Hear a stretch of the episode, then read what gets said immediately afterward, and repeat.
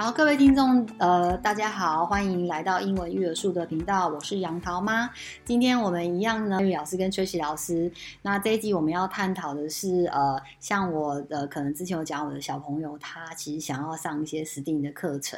那因为其实我对实实定的部分没有了解到非常非常的透彻，所以我当时在网站上面啊，我搜寻到好多实定的实定的课程，但是我其实在上面。看不出一个所以然来，感觉都很像在做机器人，然后收费好像也都不太一样，然后这个部分其实也蛮困扰我。最后面因为我无法做出选择，所以我可能就没有没有让我的小孩去上 STEAM 的课程。但是我觉得真的非常非常非常的可惜，因为它其实有无限的创造力。那这一集我们就来呃来探讨是说有什么样坊间的课程，或是有一什么样的呃可以吸引我们的，可以就是呃跟我们一起分享说说，哎像现在时定的部分啊，大概有什么样的类型啊，或者是说你有什想跟我们分享的，让我们的听众可以知道说，以后他想要帮他的孩子去找 STEAM 的课程的时候，他有什么样的方向可以去参考，这样子。嗯。好，我想先分享一下，因为刚刚其实杨桃妈有提到说，哎，要课呃坊间的课程那么多，要怎么找？通常我们导入 STEAM 可能。大家会看到，很多家长应该都会有这种新勇气企业，哎，好多机器人的课程，对，好多城市的课程哦。STEAM 就是等于这些机器人，等于这些城市嘛，就是这个是一个 question，一个一个问题问号。问号。那呃，是不是这些单独科目的就代表说，哎，我就给学生我的小朋友思考力、创造力，他们就是代表他们有达到 STEAM 的核心呢？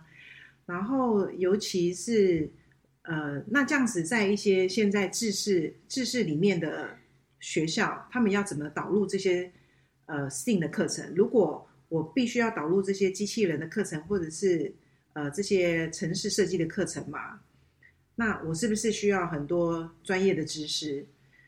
那这些都是会带给现在的那个教学老师很大的一个困扰，一个挑战。哎，对，我我必须要准备这么多的专业知识，嗯，那。我必须要，尤其我们在前几集有提到的，我必须要说，STEAM 并不是一个单独的科目，它并不是一个说我要做一个城市设计，或者是我要现在怎么教思考，怎么组装机器人，它就可以，呃，它就可以做成这个 STEAM 的一个思考。其实 STEAM 我们刚刚一开始有讲过，它是一个化学科的一个概念，它是把这四个就是这这五五大主题把它。列入在那个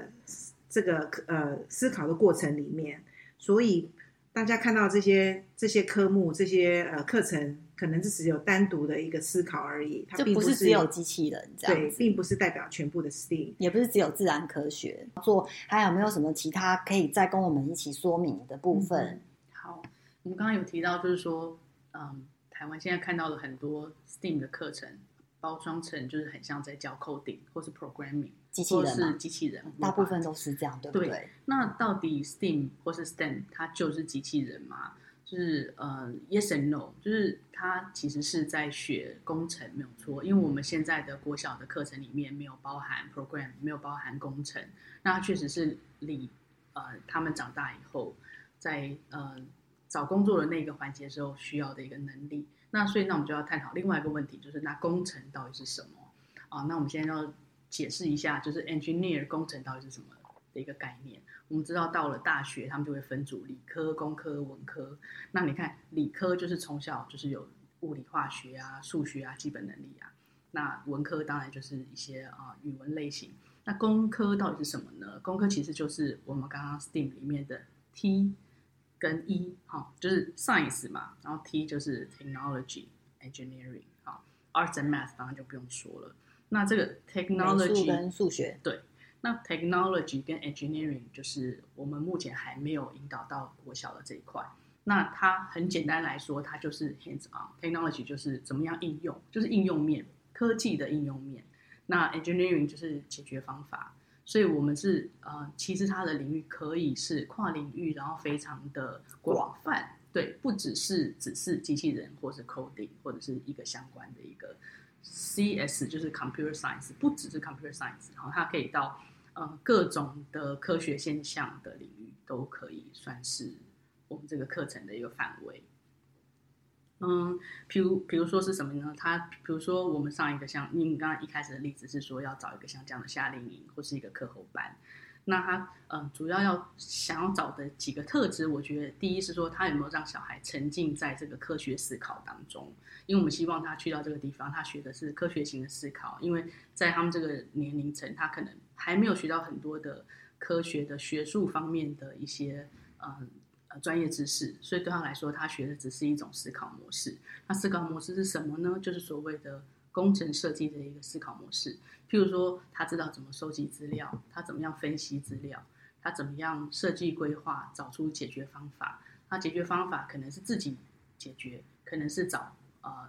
teamwork，就是找他们的团体里面一起共同解决。那或者是说，他从网络上，他从什么方式去寻求这个答案？那这个每一个刚刚说的，就是三种个人、团体跟网络找到答案，这些都是他自主学习的能力。好，就是他到未来哦所所遇到的挑战是未知的。那我们要培养他们在这个现阶段培养他们的能力，就是怎么样找出答案。那这个我觉得才是这个 STEAM 或 STEM 的一个 challenge 的一个精神。所以听起来好像很广泛，很抓摸不清方向。所以我也可以了解家长的迷失，或甚至老师的迷失，觉得说这个是要怎么样去设计。嗯，对，对，我觉得这可能是真的会很很想要了解，因为像我自己是家长，我就会觉得说现在到底要怎么找？因为我比较没有，因为我们不是 STEAM 的老师，也不是专门在做这一块，你会觉得。哇，上我在上网搜寻很多哎，然后哇，琳琅满目，对，到处都是，然后价钱不一样，课程几乎都是机器人的，但是其实我也看没看还不是很了解，所以我觉得家长这一块一定都会。可能我们的听众会想要知道说，他要怎么样可以找到一个比较适合他小孩可以去学习的。当然，家长也可以自己带，就像可能 Mary 老师刚刚讲到的说，啊，棉花糖啊，或者是说巧克力那个 Oreo 的的研那个研究或者是什么。但是有时候我们真的很忙，我们其实又要可能就是有些人要上班啊，有些人要。做家家里的家务啊，那有时候我们其实也不是在这方面的专业，那我们可以怎么样去找到一个，或者是说在老师面，老师可能也有很多的 idea 想要去操作这一块，那就是像呃这个部分的话，就可以由那个崔小赛跟我们分享一下这样子。所以我觉得刚刚呼应那个 Mary 老师他所提到的，其实课程的科目并不是重点。例如说那些 programming 或者是机器人，或者是做那些乐高，都可以做，呃、都是都是可以做。那但是它的目的，它所强调的目的还过程，才是这个课程的一个 STEAM 课程的一个精神一个重点。它有没有在这个过程让你沉浸在这个科学的思考、实验、犯错，然后解决问题的能力，然后有没有运用到这些知识在你的日常生活中？这才是就是现在家长要找。课程的另外一个思考点，而不是只有像我们之前在呃希望增加学生的小朋友的呃什么英文能力啊，或者是那个呃国文国语能力啊、数学能力，这些只是单纯的一个科目的能力。我们现在 STEAM 的，它强调的不是这样子单方面的能力。它等于是一个跨学科的，就是说它里面包含的可能有自然科学的主题、数学的主题，或者是工程的主题，还有美术的主题。所以其实它就是透过我们比较直接一点讲，其实是透过一些实验性的性质的呃课程，它可以就像我们刚刚说，可能有棉花糖啊，或者是 Oreo 饼干啊，或是我们讲刚刚可能在家里找到恐龙啊，就是你其实身周遭所有的课程，它都可以做。那孩子可以再透过这个里课程里面，其实他能够吸收到的，就是你慢慢的累积他处理事情的能力，还有他思考的能力，还有他解决问题的能力、操作的能力，还有他 teamwork 团队的能力。那这些都是一般我们在上课的时候没有比较没有办法完全吸收到，因为我们一般在台湾都还是听老师说。对，那我们下面就有听有的有懂。有听有的没有懂，那所以就会变成说会有一些呃，就是可能会影响，就是说孩子他可能没有办法那么完全发挥他应该要有的能力。那透过 STEAM 的过程里面，他就可以能够知道他自己，也能够探索他自己，他知道什么，他不知道什么，他有没有办法跟他的 teamwork 的同学一起去做活动，他有没有办法跟别人沟通，他有没有面对失败的能力？所以我觉得这个实力的部分呢、它不是不是只有机器人，机器人是一个部分，但是实际上是对我们生活能力的创造。我觉得是一般我们在课堂上真的很难，如果没有透过这些。的话，其实是真的很难完全发挥自己啊。对，所以 Mary 老师有想要跟我们分享的。对，刚刚有讲到一个点哈，就是呃翻转式的教学方式，就是说老师不再是站在讲台上对着学生讲课，所以老师有一点是呃，就是说 turn around，就变成是老师是在一旁看着学生在台前旁观者讲课，对对对，变成是学生领导这个课程。呃，课程进度，甚至是就是说，呃，学生他问题问到哪里，那我们的课程就讲到哪里。所以他的时间规划确实是会比较挑战，对于传统教学的老师的训练来说。所以老师可能会觉得说，呃，原本嗯十分钟、二十分钟就会完成一个课程啊，因为要做这个探索学习，花了很多时间在跟学生讨论，学生在呃，就是说他的方向一直在摸索当中，可能就呃。就到下课时间了，嗯、那所以呢，我们要呃，我们要呃教，就说我们要训练老师，或者说训练这个家长的一个呃思考模式，是在于说呃，他们不再是以分数，或者说他们学习到多少的学术知识来帮他们做评量或是评分，我们要让他我比较要翻转像那样观念，就是说他们学习到怎么样解决能力的技巧。那我在这边分享一个，就是。呃，在美国，他所谓的新世代科学标准，他们的高国小到高中的一个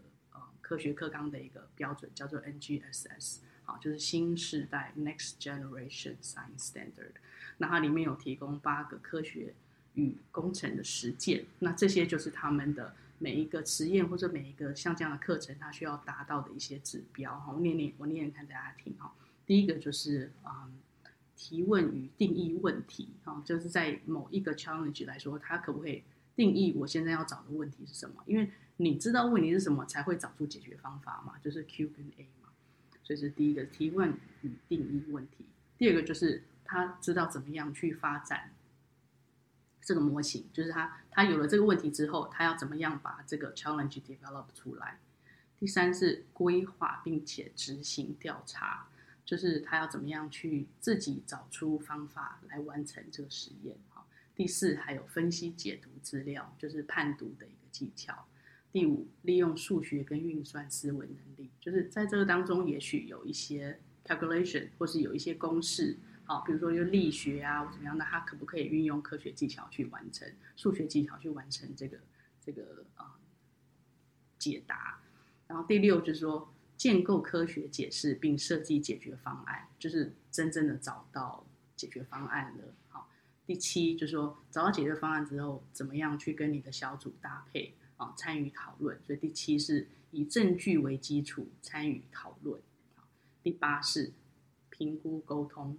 你得到的资讯。所以就是这就是一个完整的科学的实的实践，从提出问题开始，一直到最后面与别人分享。那其实我们可以看出来，这其实也就是一个学习历程。所以当学生学习到了这个八个嗯工程实践之后，照理来说，他这个学习就是一个完整的。而且以后你问到他懂不懂这个相关啊，比如说力学好了，你问他懂不懂啊 forces and motion 啊，他可能就完整的可以讲出一套方法，或是说一套他他手做过的一个实验，因为他就有一个观点，他就有一个呃。记忆点在，与其现在的小孩，可能你问他什么，他就是给你一个没有表情，或者说不知道啊，老师说的啊，不清楚啊，我不知道啊，好对不对？对，就是有点像是凡走过必留下痕迹，所以对他来说，他就是走过了这一堂课。对，对，所以崔喜，对我觉得尤其呃，刚刚 Mary 老师讲到新世代的科学标准，因为未来其实我们都知道说以后的未来跟我们现现在小孩子要面对以后的未来，跟我们